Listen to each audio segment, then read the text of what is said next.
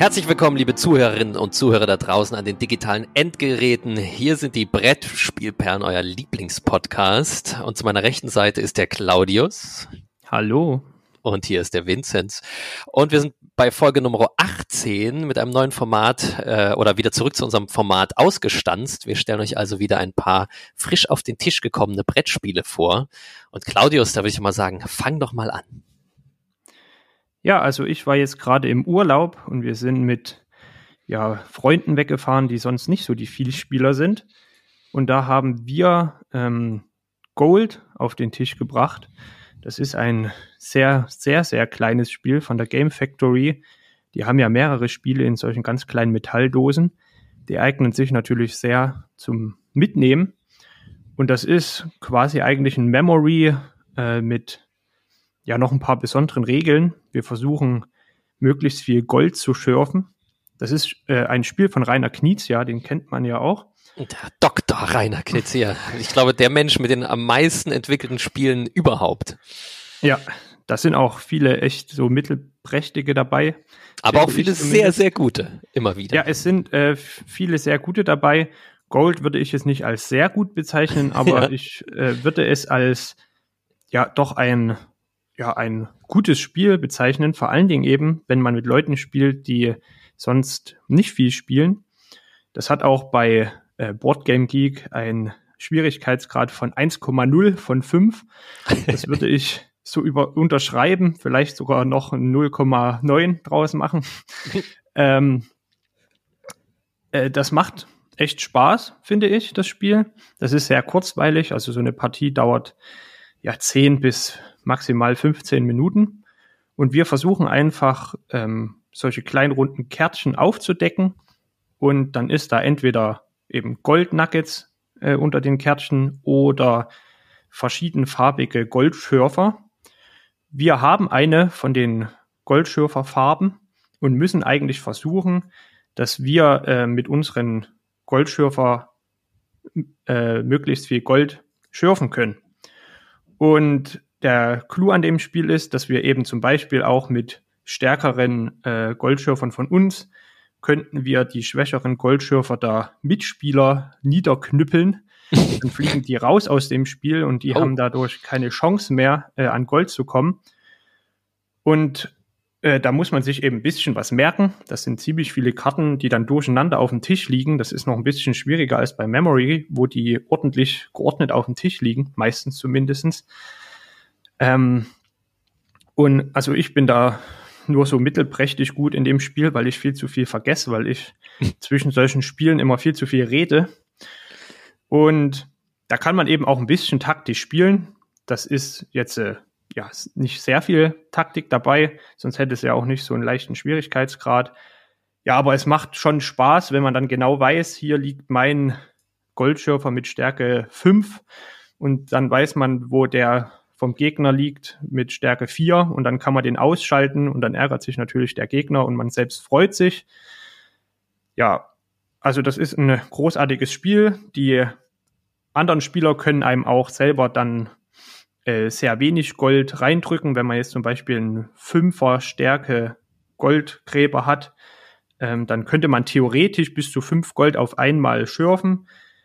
Wenn dann die Gegner das wissen, können die dir auch ein einer Gold reindrücken und dann fliegt nämlich auch dein Goldschürfer aus dem Spiel raus. Also alle Goldschürfer können bloß einmal in Aktion treten und dann sind sie raus. Also das hat einen kleinen taktischen Aspekt.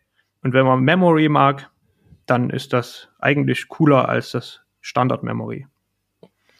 Und dann hat man immer das meiste Gold zu Hause. genau. Ja, ich habe nach ähm, ein bisschen äh, Sortieren Destinies auf den Tisch gebracht. Das kam bei mir nämlich in den deutschsprachigen Spieleschmiede-Version an, gleich mit allen Erweiterungen. Das ist ja das Spiel, über das jetzt in letzter Zeit sehr viel geredet wurde.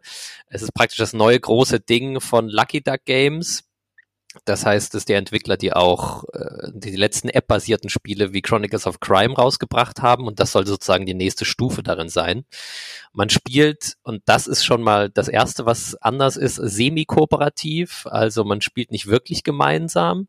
Und man hat diesmal, also auf dem Spielfeld, hat man so äh, viereckige Kärtchen, die eine Weltkarte ergeben, die nach und nach erkundet werden. Dann werden die Plättchen umge äh, die Karten werden umgedreht und da ergibt sich dann so ein kleines Panorama, so eine Draufsicht von oben, wie so eine Weltkarte.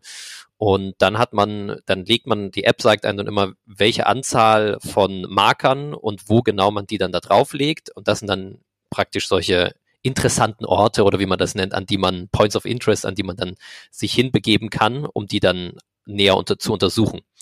Und ja, wir haben das jetzt zu viert gespielt. Da muss man auch sagen, ist vielleicht nicht die ideale Spielerzahl, weil eigentlich geht das Spiel nur zu dritt, aber wir hatten gleich schon die Erweiterung dazu, Schicksalsschwestern, da kann man das dann zu viert spielen. Und da ist halt alles Material für einen vierten Spieler mit dabei. Und dann, genau, kann man das dadurch aber nochmal anders spielen, weil dadurch wird es spielen zwei zusammen gegen zwei andere, wenn man zu viert spielt. Wenn man zu dritt spielt, würde jeder für sich spielen. Der besondere Clou an dem Spiel ist, jeder, jede zieht am Anfang eine Karte auf, wo deine geheime Hintergrundgeschichte drinne steht und auch was du genau hier erreichen möchtest. Das ist für alle dann unterschiedlich. Also ich spoilere jetzt mal nichts, deswegen nehme ich jetzt mal einfach ein ausgedachtes Detektivsetting. Da würde das dann bedeuten, du bist hier der Ermittler und du glaubst, dass der Mafia-Boss irgendwas Böses am Stecken hat und deswegen möchtest du ihn hinter Gitter bringen. Bei den anderen steht dann drauf, du bist die rechte Hand vom Mafia-Boss und möchtest dafür sorgen, dass der auf gar keinen Fall ins Gefängnis kommt, sondern dass alle Ermittler sterben. Also ne, das geht wirklich in teilweise komplett konträre Richtungen, was dann deine, dein Schicksal ist, so heißt es in dem Spiel, was du versuchst zu erfüllen. Und dann hast du auch noch zwei Möglichkeiten, dieses Schicksal zu lenken. Dann steht praktisch im weiteren Text auf der Rückseite von deinem Schicksal, auf deiner Schicksalskarte steht drauf, du kannst jetzt, ähm, sagen wir bei dem Mafia-Boss, du kannst versuchen, den Mafia-Boss ähm, mit auf die Malediven zu nehmen, damit er auf jeden Fall weg ist von den äh, Polizisten. Oder du kannst versuchen, mit dem Mafia-Boss zusammen alle äh, Polizisten zu erschießen. Das wären jetzt so die beiden Möglichkeiten. Meistens ist nämlich das eine so in Anführungszeichen eine gute Richtung und das andere eher eine böse Richtung. Aber manchmal ist es auch so dazwischen. Also da gibt es so Graustufen. Also das ist so dass das Spiel. Jeder hat praktisch ein geheimes Ziel und wenn man halt zu viert spielt, dann gibt's halt dann haben die beiden, die zusammenspielen, exakt das gleiche Ziel auf ihrer Rückseitenkarte. Das heißt, die wissen voneinander, was das Ziel ist und was man verfolgen möchte, muss man sich dann irgendwie so ein bisschen mit Händen und Füßen verständigen, damit es die anderen am Tisch nicht mitkriegen, damit man ungefähr in das gleiche Ziel arbeitet. Und man gewinnt dann halt gemeinsam oder man verliert gemeinsam. Ja, und dann ist das Spiel aber hauptsächlich in einem Fantasy-Setting angesetzt. Das eine ist so Mittelalter, äh, das verrate ich jetzt auch nicht zu viel. Bei der ersten Mission geht es dann darum, dass ein Werwolf sein Unwesen treibt und wir haben dann noch die Erweiterung gespielt, äh, Sand und Meer heißt die. Da geht's dann darum, das ist so ein bisschen Zeitalter oder ist jetzt Zeitalter der Kreuzzüge. Da belagern wir am Anfang eine Stadt als Kreuzritter und das, die Hauptaufgabe, das auch relativ schnell klar ist, dass man irgendwie in diese Stadt kommt, weil es wird ja auch gerade belagert. Und da hat halt jeder verschiedene Ziele und dann spielt man das. Es ist wieder eine ganz große App-Integrierung, wo die App sicher wieder ganz viel Arbeitsstunden und Zeit in Anspruch genommen hat. Die ist nochmal eine ganze Ecke anders als die von Chronicles of Crime, wer das kennt. Hier geht es nämlich immer darum, dass man dann diese Orte anklickt in der App, diese äh, Points of Interest, diese Punkte, die man auf der Karte entdeckt hat. Und dann steht da halt zum Beispiel hier, du gelangst an ein Lagerfeuer, da sitzen schon drei andere Leute, was möchtest du tun? Und dann hat man eine ganz große Auswahl, meistens aus, oder groß, also zwischen drei, vier, manchmal sogar fünf, sechs Optionen. Zum Beispiel setze ich mit ans Lagerfeuer und trink eins, dann passiert halt zum Beispiel was, eventuell bist du betrunken danach oder äh, fordere einen von den Leuten am Lagerfeuer heraus, äh, um mit ihnen ein Armdrücken zu machen, da kannst du dann irgendwas gewinnen oder sprich mit ihnen über dein Schicksal, das gibt's auch ganz oft, dann können die dir Tipps geben, wie du dein Schicksal eventuell äh, zu deinen Gunsten entscheiden kannst, dann sagen die, geh, geh in den Wald in den Süden und so, das heißt, da gibt es dann immer so Möglichkeiten. Und darüber, so funktioniert das Spiel die ganze Zeit, dass man eigentlich ähm, die Karte aufdeckt und das ist halt dann interessant, dadurch ist es so ein bisschen semi-kooperativ, was die anderen aufdecken auf der Karte und was die anderen auch rausfinden in den Gesprächen, das wird immer laut vorgelesen. Das heißt, das wird immer für alle zugänglich und kann dir dann eventuell auch was bringen, indem du dann weißt, ah, er hat jetzt im Wald im Süden aufgedeckt, da finde ich jetzt diese Person, mit der soll ich doch sprechen, das haben die mir doch gesagt vorhin, dann gehe ich jetzt mal hin. Also dadurch ergibt sich das, dass sich das ganze Spiel so verknüpft und so ein bisschen halb kooperativ ist, weil man sich gegenseitig auch mit Informationen, äh, in sich gegenseitig Informationen gibt. Ja, Fazit, ich habe das Spiel wieder verkauft. Vielleicht war es einfach nicht das Richtige für uns, aber um das mal kurz einzuschätzen, es dauert verflucht ewig. Also wir haben es zu viert gespielt, ich weiß, das Grundspiel ist für drei ausgelegt. Ich würde sagen, wahrscheinlich ist es am besten, man spielt es zu zweit. Ich habe schon gehört, dass es alleine sehr gut sein soll, aber wenn ich alleine bin, spiele ich Computerspiele. Also da hat mich noch kaum ein Brettspiel ansatzweise überzeugt, ein Brettspiel zu spielen mit ganz vielen Zetteln und dann dieser ganze Aufwand. Also ich würde sagen, je weniger, desto besser bei dem Spiel, weil also wir haben so zwischen sechs und sieben Stunden pro Partie gebraucht. Das ist sicher Oha. jetzt nicht, ist sicher nicht, also geht sicher schneller, aber manchen Ecken geht's nicht schneller. Also diese Belagerung von dieser Stadt im Kreuzzug, ja, alleine die Karte, wie viele Felder die besitzt und du musst teilweise zu manchen halt hingehen. Und es hat das Spiel halt auch total, bei Computerspielen nennt man das Backtracking, also dieses Problem, wenn du auf einem Ecke, an einem Ende der Karte bist, du kannst dich bei dem Spiel meistens nur zwei Felder weit bewegen. Bis du wieder zurückgehst, da latschst du einmal über die Karte, dann bewegst du dich, dann musst du auf der App noch drei Sachen bestätigen, dass du dich halt bewegt hast und dann gibst du den anderen wieder das Tablet. Und dann sagen die, ja, ja, wir wollten auch gerade nur auf die andere Seite von der Karte, weil wir müssen doch dahin. Dann machen die dasselbe, dann geben sie das Tablet wieder zurück, dann sagst du, ja, ja, ich bin aber noch lange nicht am Ziel. Ich gehe wieder zwei Felder, dann klickst du dich wieder durch die App, dann gibst du die wieder zurück. Also das kann schon passieren.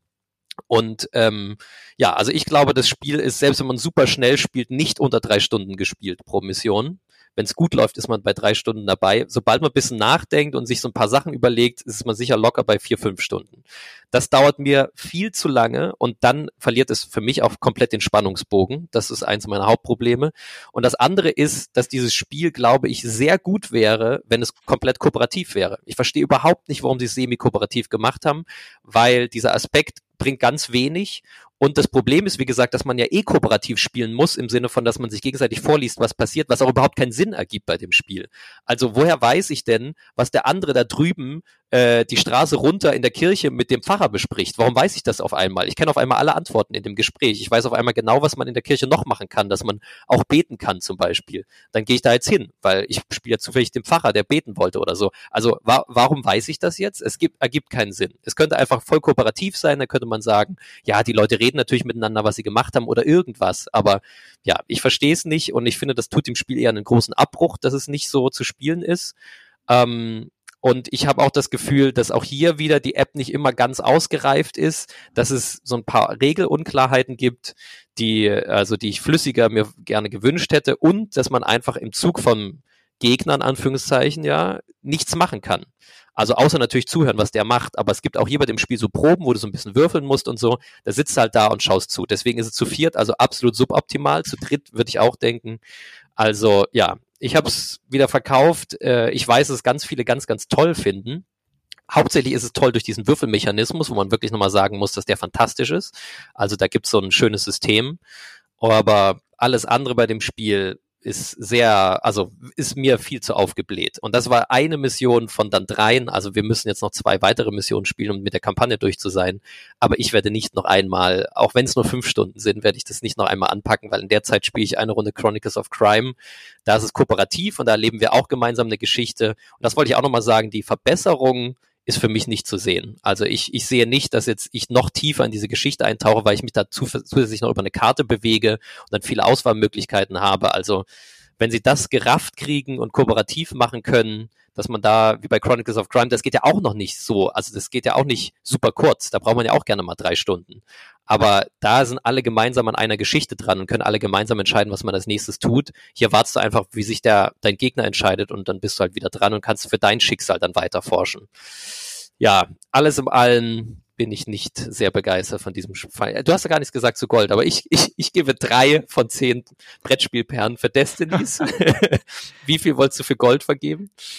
Ich, ich habe äh, für Gold äh, schon äh, tatsächlich 6,8 ah. äh, Brettspielperlen. Äh, ganz vergeben. genau gefeilt da. ganz genau gefeilt, damit das bei mir auch richtig gerankt wird. Also ich finde es echt ein gelungenes Spiel, was man eben mit Leuten gut spielen kann, die wenig mit Brettspielen zu tun haben. Fantastisch. Dann, also, vielen Dank fürs Zuhören. Beim nächsten Mal gibt's mehr Spiele aufs Ausgestanzt. Wir freuen uns. Tschüss. Tschüss.